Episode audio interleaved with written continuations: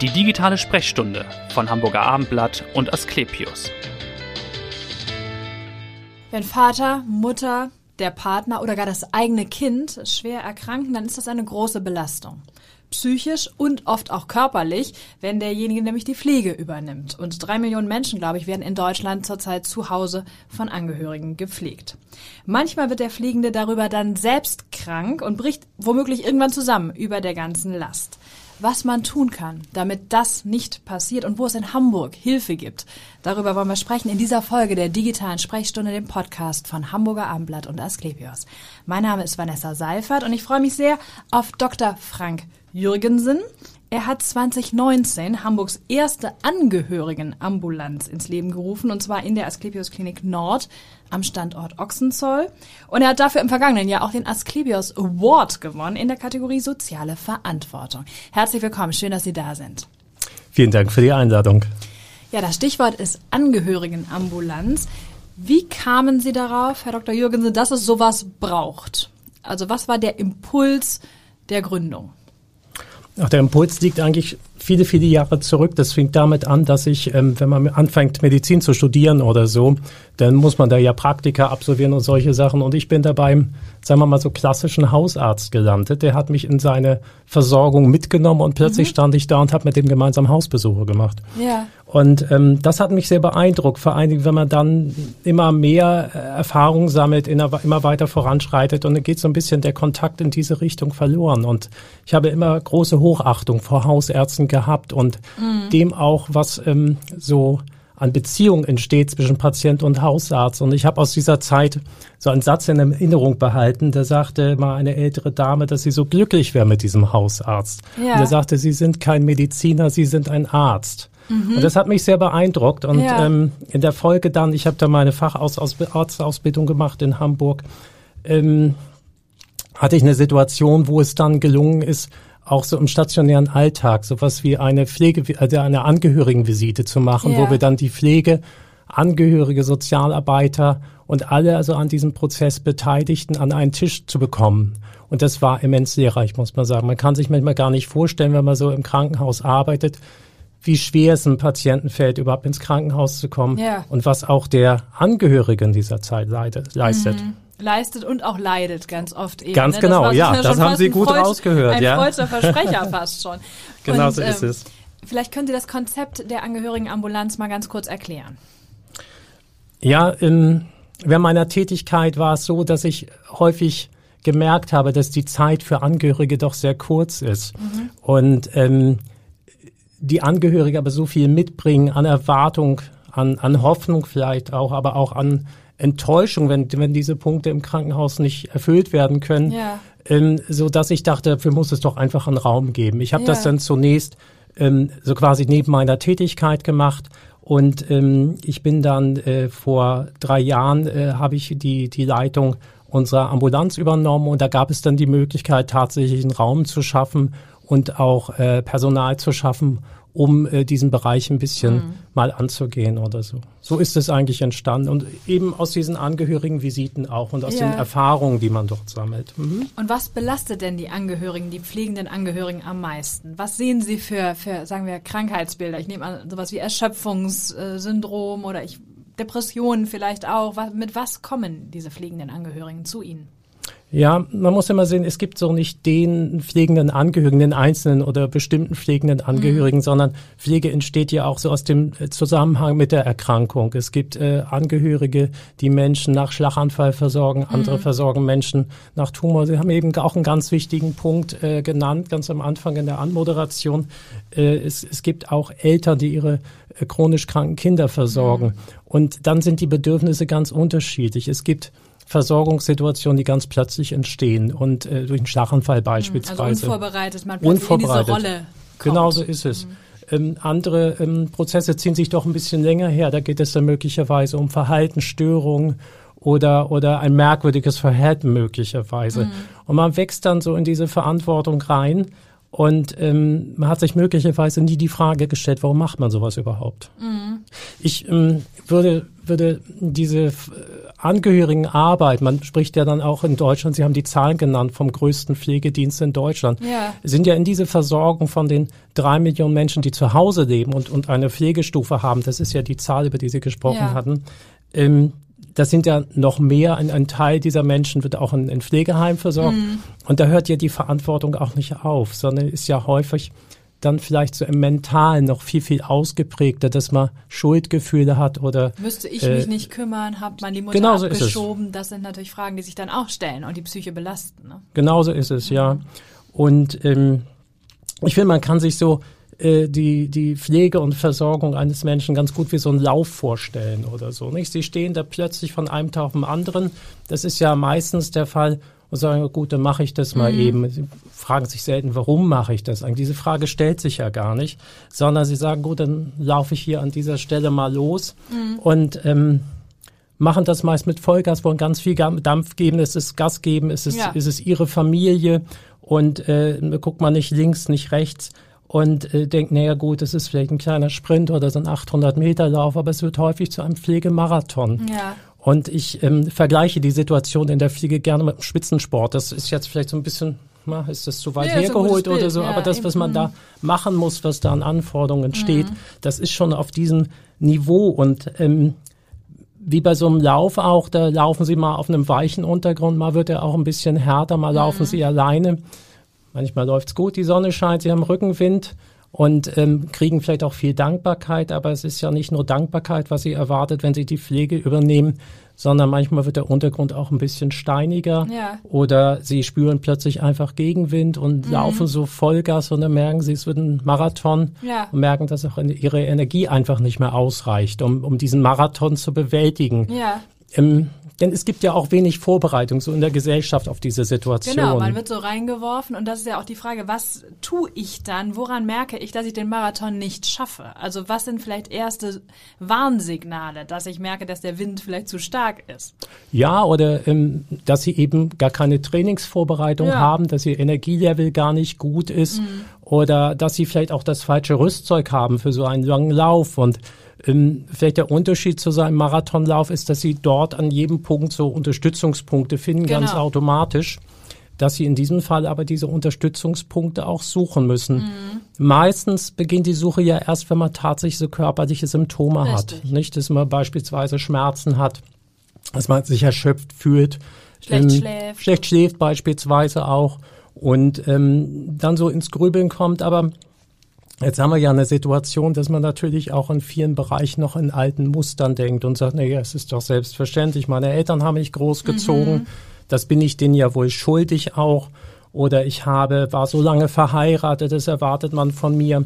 Ja. Gleichzeitig wird ja Pflege überwiegend durch Frauen geleistet und äh, heutzutage eben auch überwiegend berufstätige Frauen. Richtig. Und die sind dann plötzlich vor die Aufgabe gestellt, diese ganzen Sachen unter einen Hut zu bekommen. Die sind dann in einer Doppel- oder Dreifachbelastung womöglich ja. mit eigenen Kindern, Beruf und noch Pflege plötzlich auch noch Pflege. Ja. Und dann merkt man, dass man schlecht schläft, das, was Sie eben schon gesagt haben, Erschöpfungszustände, körperliche Schmerzen.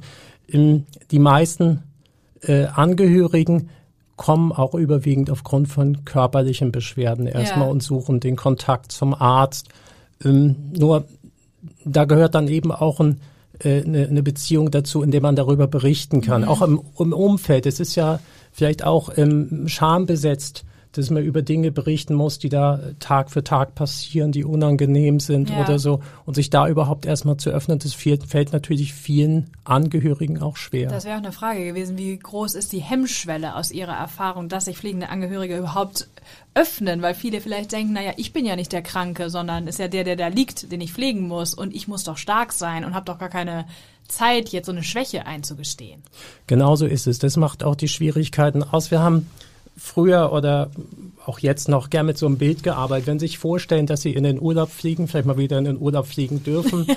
Und, ähm, lange ist es her. lange ist es her, aber, aber es gibt ja auch Hoffnung. Ja. Und ähm, dann hat es mich immer gewundert, wenn dann die Durchsage kam und man gesagt hat, so jetzt äh, im Fall eines Druckabfalls kommen hier Sauerstoffmasken mhm. vor der Denke, denken Sie dran, nehmen Sie sich bitte eine. Und der entscheidende Satz war dann ja immer, bevor sie sich um ihre Kinder oder Angehörigen kümmern. Und das muss man ja erstmal für sich auch so verstehen, dass es vielleicht nur, wenn es einem selber gut ja. geht, man sich dann auch um andere kümmern kann oder mhm. so. Und das, das ist neben so dem Gefühl, ich bin doch verpflichtet, ich darf da keine Schwäche zeigen. Hilfe anzunehmen wird ja manchmal auch als ein Zeichen von Schwäche genau. verstanden. Mhm. Und ähm, das sind, sind dann wirklich die, die Hemmnisse. Und ähm, es ist leider so, dass ähm, viele Menschen sich viel zu spät Hilfe und Unterstützung suchen. Und gerade so im mentalen Bereich. Sind. Genau ja. so ist es. Ja, gerade im mentalen Bereich. Im, wenn man auf dieses Bild von einem Lauf oder von einem mhm. Sport zurückkommt und man überlegt, ich fand so die WM hat ja jeder noch, äh, die Fußball-WM hat ja jeder noch so vor Augen und auf einmal tauchten da plötzlich Mentalcoaches auf. Man dachte, was machen die oder so. Ja, ja. Aber es ist im Spitzensport, es ist selbstverständlich. Sie sehen, ich komme auf den Bereich immer ja. wieder gern zurück. Spitzensport ja, ja. und Pflege ist Spitzensport. Und ähm, da glaube ich, ist es keine Schande, sich Hilfe und Unterstützung nee. zu holen und vielleicht auch ein paar gute Tipps. Das ist ja ganz unterschiedlich. Es gibt nicht den pflegenden Angehörigen, sondern einen Angehörigen, der vielleicht sagt, na, vielleicht wäre es ganz gut, jetzt an der Stelle mir Hilfe zu suchen und den anderen, mhm der vielleicht schon wirklich krank ist. Ja, da haben Sie ja was Richtiges gesagt. Also mittlerweile gibt es diese Mentalcoaches oder so, man kennt das, aber in den 80ern oder 90ern wäre das ja komplett verpönt gewesen. Sowohl im Sport als auch, dass man sich als Angehöriger äh, Hilfe sucht. Genauso ist es. Und ich bleibe gern dabei. Ich würde schon Angehörige als, als Profis und Profisportler mhm. bezeichnen und sich da Hilfe zu holen. Vielleicht auch einfach nur mal so ein paar kleine Tipps zu holen. Ja und das geht leider so im klinischen Alltag immer auch ein bisschen verloren. Mhm. Die Zeit dafür, die Zeit für den Angehörigen mhm. im Krankenhaus liegt ganz klar der Fokus auf dem Patienten. Ja. Das heißt, wie viele Angehörige kommen denn zu Ihnen in die Angehörigenambulanz? Kann man das sagen pro Woche, pro Monat? Und wer kann vor allem kommen? Also ähm, grundsätzlich sind, ist unsere Ambulanz offen für jeden Angehörigen. Das mhm. heißt, es setzt nicht voraus, dass sie äh, beispielsweise bei Asklepios oder so Patient sind, ja. sondern ähm, wir, wir wenden uns eigentlich ähm, an alle Angehörigen, die vielleicht auch durchs Interview sagen, oh, da ist was, da wäre es vielleicht Betrifft mal ganz mich gut, auch. mich damit auseinanderzusetzen. Ja. Ähm, im Augenblick aufgrund der, so der aktuellen Situation ist, ist die Hürde sicher noch mal ein bisschen höher. Es ja. kommt ja die besondere Versorgungssituation mhm. dazu, wenn sie täglich eingebunden sind in die Pflege und die Versorgung, sich diese Zeit noch abzuknapsen für sich selber. Und ja. das ist ja so der Punkt, an dem wir an erster Linie arbeiten wollen, dass sie die Selbstfürsorge für sich mhm. auch wieder, wieder finden. Nicht? Ja. Das ist ja ein ganz wichtiger Punkt dabei. Aber kann ich einfach kommen oder wie schnell bekomme ich einen Termin, wenn ich mich äh, bei Ihnen melde? Ja, ähm, ich finde das ganz wichtig, ähm, dass wenn man diese Sorgen und Nöte hat, dass man auch möglichst schnell einen Termin bekommt, dass ja. man da nicht vertröstet wird und in sechs Wochen in sechs ja. Wochen oder acht Wochen oder mhm. solche Sachen, sondern man hat ja meist ein ganz drängendes Problem, ja. ähm, wie dann der weitere Verlauf einer einer Unterstützung oder Therapie sein kann. Das das kann man ja individuell mhm. bestimmen, aber ich finde so für den ersten Termin und ich hoffe, dass äh, äh, wir das auch weiterhin einhalten können, dass wir doch innerhalb von einer Woche, zehn ja. Tagen auch einen Termin finden. Das ja. finde ich ganz wichtig, denn ja. die Probleme sind ja ähm, doch ganz akut. Richtig, ja. Drei, Ta drei, vier Tage später sagt man dann gut, ja, ich habe mich doch, dran gewöhnt, geht, geht, doch, geht doch irgendwo, ich beiß noch mal die Zähne zusammen und ach, äh, ist ja auch nicht so schön, mhm. dass man selber noch fast das Gefühl hat, ist man selber krank. Aber ähm, ich möchte auch daran erinnern, man hat ja auch eine Verantwortung, wenn man diese Pflege leistet. Mhm. Und wenn man dann erst sich Hilfe und Unterstützung sucht, wenn, wenn es eigentlich schon zu spät ja, ist. Das genau, ist ja eine ganz hilft ungünstige. Ja niemandem am Ende. Genau so ne? ist es, ja. Das heißt also etwa so eine Woche, zehn Tage, dann hat man doch gute Aussichten, bei Ihnen einen Termin zu bekommen. Wie groß ist das Team, mit dem Sie da arbeiten? Und wie viele Angehörige können Sie denn wirklich so betreuen oder Ihnen Tipps geben? Also wir, wir sind ja eine, eine relativ neue Einrichtung mhm. und wir sind dabei, das Team aufzubauen. Ähm, das ist sehr, sehr abhängig davon, wie jetzt auch die Nachfrage ist. Aber im Augenblick ist es so, dass wir, äh, wir sind ja überwiegend Ärzte und, und äh, Psychologen, die diese ja. Unterstützung geben. Aber ähm, wenn die Nachfrage so groß ist, dass ich denke, wie sie eigentlich ist, dann ja. bin, ich, bin ich auch sicher, dass wir relativ viele neue Mitarbeiter bekommen. Mhm. Im Augenblick machen wir das mit vier Mitarbeitern, beziehungsweise fünf. Eine, eine ja. äh, Kollegin habe ich vergessen. Ähm, also im Augenblick sind wir mit, mit fünf äh, Mitarbeitern für dieses Thema sozusagen. Ja. Vielleicht ist gestellt. das immer für die Hörer oder auch für die Leser dann später ganz schön, wenn Sie mal ein positives Beispiel nennen von jemandem, den, dem Sie richtig gut helfen konnten in dieser schwierigen Situation. Also der zu Ihnen kam, vielleicht sehr erschöpft und sehr stark belastet. Wie sieht das dann aus, die Hilfe, und wie ist der dann im Grunde wieder in, den, in die Pflege zurückgegangen oder in sein Leben? Ja, ähm, ich glaube, man, man, muss so ein bisschen unterscheiden. Es gibt Menschen, die sehr schnell und sehr gut davon profitieren, mhm. äh, dass sie einfach mit einem Kontakt schon möglicherweise, ja. indem sie einfach sagen, ja, ich weiß ja, an wen ich mich wenden kann. Und das sind immer, ja, besonders schöne Fälle eigentlich, ja. wo man einfach nur so weiß, ja, ich habe sie im Hintergrund, ich habe ihre Telefonnummer und ich äh, rufe dann nochmal an. Mhm. Ähm, in anderen Fällen muss man manchmal auch ein bisschen Geduld mitbringen, wenn man ähm, schon so lange in der Pflege drin ist und an, an äh, Themen sozusagen das Gefühl hat, nicht weiterzukommen, ähm, wie kann ich mir eigentlich den Raum für die Pflege nehmen? Ja. Und ähm, vor Augen habe ich aber, aber jemand, der, ähm, muss man sagen, so, wo ich so das Gefühl hatte, der, der hat sich selber eigentlich so aufgegeben in dieser Pflege und ähm, so im ersten Gespräch äh, eigentlich kaum möglich war, überhaupt in Kontakt zu kommen. Sie sind ja in so einer Art Hyperarousal, dass sie, dass sie gar keine anderen Gedanken mehr haben. Sie können äh, den, den sie pflegen, nicht mehr zu Hause alleine lassen. Sie mhm. müssen sich diese, diese Termine suchen. Und ähm, also dort wie ein Hamsterrad. Dann, wie so ein Hamsterrad, das ist ein sehr gutes Beispiel. Mhm. Und ähm, diejenige, die mir dann sagte, so ich habe so ein bisschen das Steuer wieder in die Hände ja. bekommen und, und kann jetzt wieder mehr kontrollieren, wohin mhm. es eigentlich geht und auch Entscheidungen treffen. Das ja. sind ja ganz wichtige Entscheidungen, die sie in der Pflege treffen müssen. Mhm. Ja. Das heißt, es sind schon vermehrt Frauen, die auch zu Ihnen kommen. Gut, weil Sie sagen, klar, es sind vermehrt auch Frauen, die die Pflege übernehmen, das ist klar, aber die dann auch bereit sind, sich Hilfe zu holen. Ja, das, das ist richtig. Also zum einen ist es, ist es natürlich äh, sehr viel verbreiteter, dass, dass Frauen die Pflege mhm. und Versorgung übernehmen, die ja dann zum Großteil auch nicht mehr voll berufstätig sein können. Und ähm, ich habe aber so ein bisschen das Gefühl, dass die Offenheit, sich auch mentale Unterstützung mhm. zu suchen, bei Frauen doch größer ist als ja, bei ja. Männern. Und das ist noch stärker stigmatisiert, ne? schwach ja, zu sein oder das, das ist das eine, ähm, sich helfen zu lassen und ähm, so diesen Dialog, den wir da beginnen, auch in, in etwas Konstruktives zu bringen. Ja. Da habe ich manchmal das Gefühl, das gelingt Frauen besser und sich nicht so Ja. in dieser Rolle des ähm, ich komme hier nicht voran, es geht nicht weiter und, Mhm. und ähm, auch erstmal seinen ganzen Frust loswerden.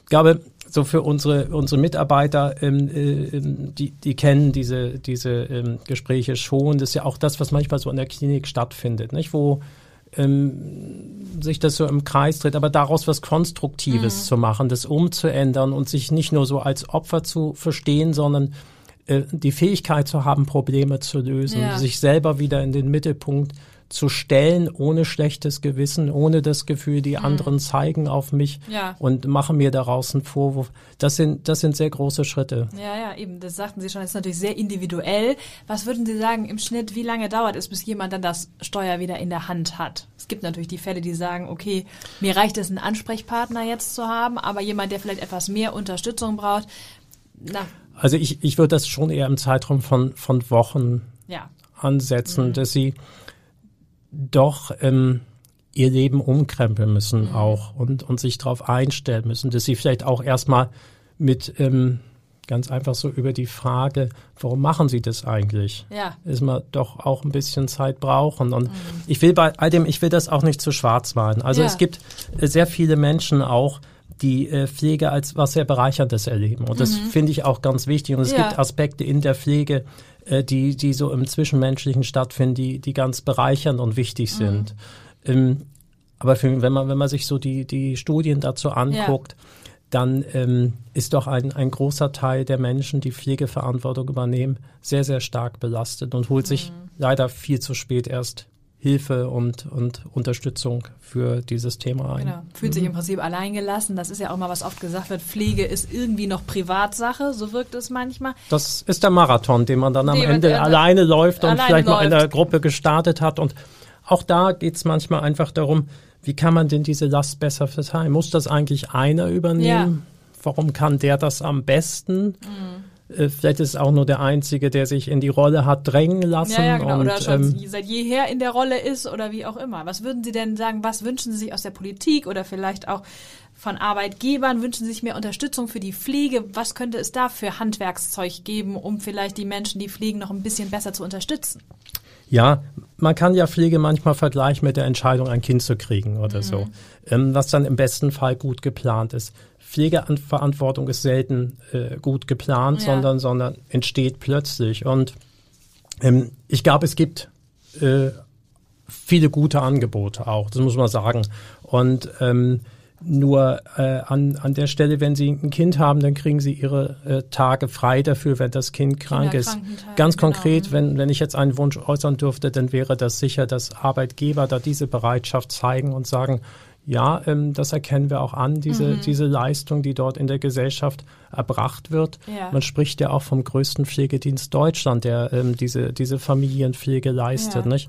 Und ähm, analog vielleicht zu den Kindfreitagen auch äh, die, die Bereitschaft von der Politik sicher gesteuert, dass Ja. man eben auch äh, dafür eine Anerkennung bekommt und sagt, vielleicht kann ich heute mit dem Tag frei so viel erledigen und äh, ähm, äh, ähm, mir Unterstützung holen. Und ich glaube, das würde letztendlich dem Arbeitgeber auch helfen Ja. und der ganzen Gesellschaft helfen. Das ist ein ganz schöner Wunsch zum Schluss, würde ich schon sagen.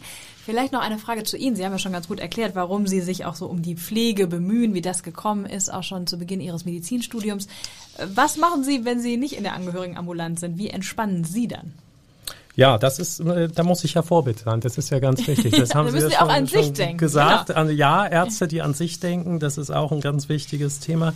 Ähm, also ich, äh, mich interessiert alles so, was mit, mit Wassersport zu Mhm. tun hat und, und ähm, an mich denken ist, äh, einen Raum dafür zu finden oder man kann auch sagen, eine kleine Stadtflucht außerhalb von Hamburg. Ah ja. Und ähm, so dort auch ganz gezielt so die Ressourcen zu finden. Das ist aber auch das, was ich äh, all unseren Hörern so mitgeben würde, für sich unabhängig, ob man jetzt vielleicht direkt in der Pflegeverantwortung Ja. steht, aber immer wieder auch in, in schwierigen Zeiten zu schauen, dass man die Ressourcen findet, dass man die Akkus wieder auflädt. Ja, ne? und auch mal rauskommt. Also tatsächlich auch einen Ortswechsel. Auch, auch manchmal ein Ortswechsel und es können ja ganz banale Ortswechsel sein. Ich glaube, jeder Mensch hat also äh, gefragt wird so, wo ist denn jetzt so der schönste Ort oder so. Ja. Das kann manchmal ganz nah sein, das kann manchmal ganz basal sein, aber oder banal, nicht basal. Mhm. Und äh, ja, ich habe so für mich so ein, so ein Ort und so ein Bild vor Augen dann. Und es ist immer schön, dort wieder hinzukommen. Ja, ich danke Ihnen ganz herzlich, dass Sie hier waren und dass Sie so wunderbar aufgeklärt haben über die Angehörigenambulanz und auch da Mut gemacht haben, dass man sich melden kann bei Ihnen, wenn man Hilfe braucht. Vielen Dank und hören Sie gerne wieder rein in die nächste digitale Sprechstunde. Vielen Dank. Vielen Dank.